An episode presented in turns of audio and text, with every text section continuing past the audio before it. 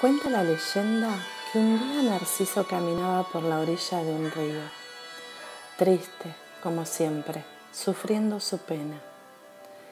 Y detrás de un matorral, Eco lo espiaba. Como todos los que se cruzaban con Narciso, también Eco se enamoró del joven, pero no se animó a salir a su paso, dado que no podía decirle salvo que él le hablara primero. Dolorida por su condena, Eco lloró.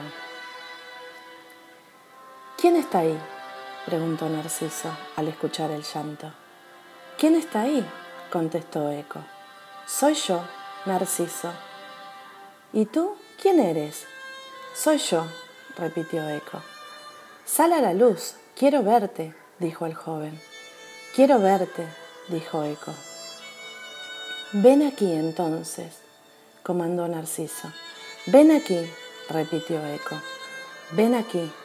Narciso temió una nueva trampa de los dioses y no se atrevió a internarse en la espesura. ¿Tú no entiendes que necesito amar a alguien? preguntó Narciso. ¿Tú no entiendes? contestó Eco llorando.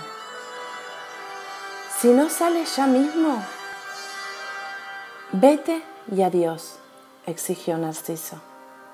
Adiós, repitió Eco. Adiós, adiós.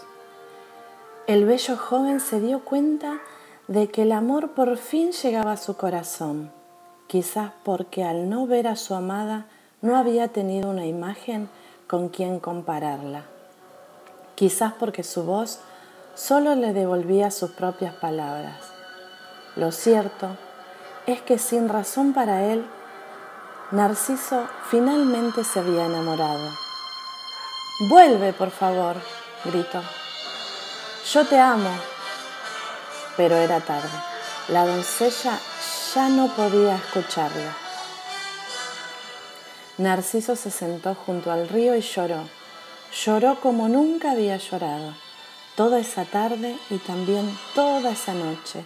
Tanto lloró Narciso que por la mañana, al salir el sol, su cuerpo se había secado y el joven amaneció transformado en una flor, el narciso, que desde entonces crece en las orillas de los ríos, reclinado sobre el agua como llorando sobre su imagen reflejada.